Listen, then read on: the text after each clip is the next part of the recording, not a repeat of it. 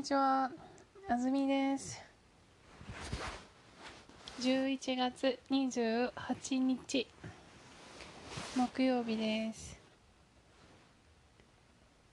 あずみで Easy Japanese Small Talk を始めます。今日のニュース、横浜市が同性の2人に結婚と同じ証明書。外国語にも翻訳。横浜市は来年来月2日から男性と男性や女性と女性の同性の2人を結婚しているのと同じだと認めます。20歳以上の2人が人生のパートナーになることを誓う。と書いた書類を市に出すと結婚しているのと同じだ。と認める証明書をもらうことができます。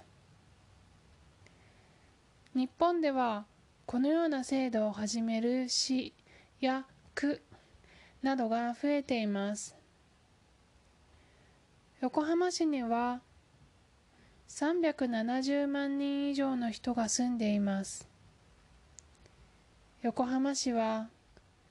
外国人が申し込むかもしれないと考えて英語や中国語韓国語に翻訳した証明書も用意します。この証明書があっても法律で結婚したことにはなりません。しかし横浜市は市のアパートに入ることなど結婚している人と同じようにしようと考えています。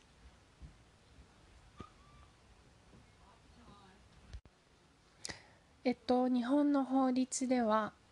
えっと、結婚というのは、えっと、女の人と男の人のえっと契約なので女の人と男の人2人1組でないとできないです。えっといくつか裁判をしてえっとその法律を変えようとしている人たちもいるんですが今のところ裁判で勝っていないです。えっ、と法律を変えるというアクションに対してこの市町村が行っているのは、えー、と結婚つまりこの法律にのっとった結婚をしていなくても2人で、えー、とパートナーとして生きているということを証明できるようにするパートナーシップという考え方です。たくさんの自治体でこのパートナーシップの証明というのが行われるようになってきているそうです。実際いくつぐらいの公共団体がしているのかは数は載ってないなかったんですけれども一応他の記事では日本には LGBT の人が人口の3%ほどいるという調査結果があるようです。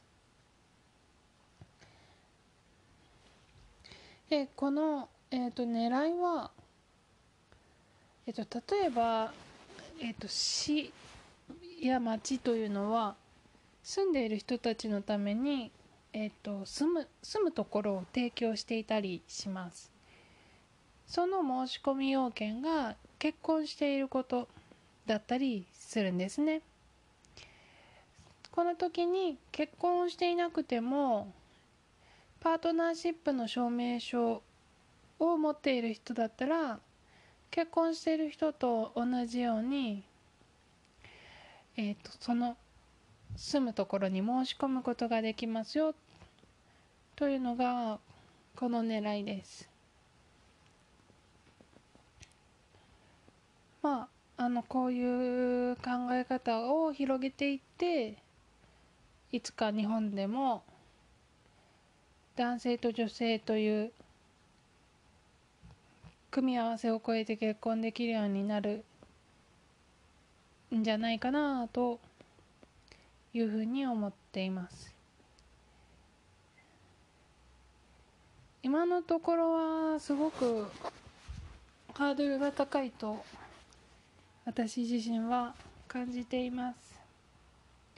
なぜならえっとに日本人は結婚する時男の人と女の人は同じえー、っとラストネームサーネーム名字と言いますが名字を取らないといけないんですね。それは戸籍という制度に基づいていて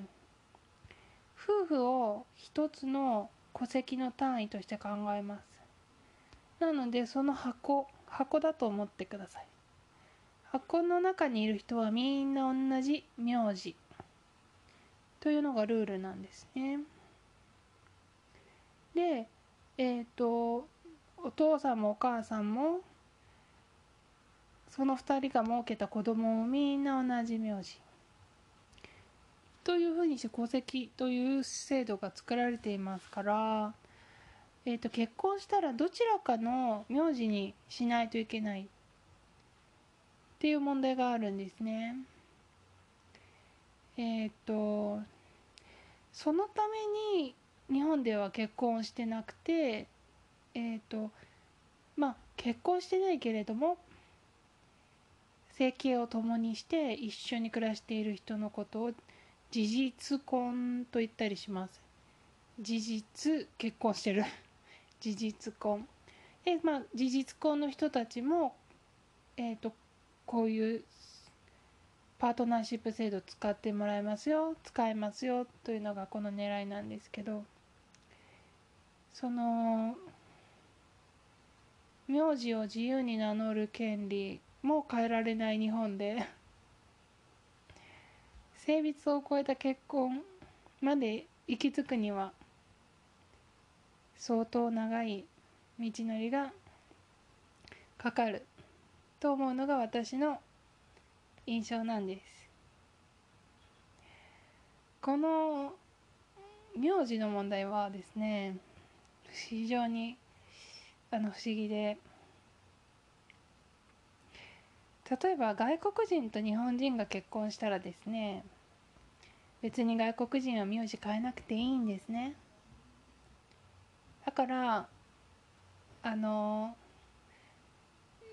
日本人と日本人だけに適用されるルールなんです。変ですよね。はい。まあ多分日本の名字日本の名字は一つその場合日本の名字としては一つだから戸籍にあげる名字が一つで別にこう衝突がないのが理由なんですかね。不思議だなぁと思います。うん。でまあ名字を変えるという変えてもいいことにするというだけでもものすごいあの今までこうしてきたじゃないかという保守的な人たちからの反発も大きくて難しいわけですよ。だから男と女で夫婦じゃないかと考える人保守的な人たちの反発をかいくぐって、えー、同性同士の婚姻が認められるようになるのか。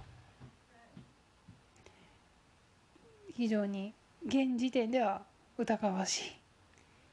というところです。はい。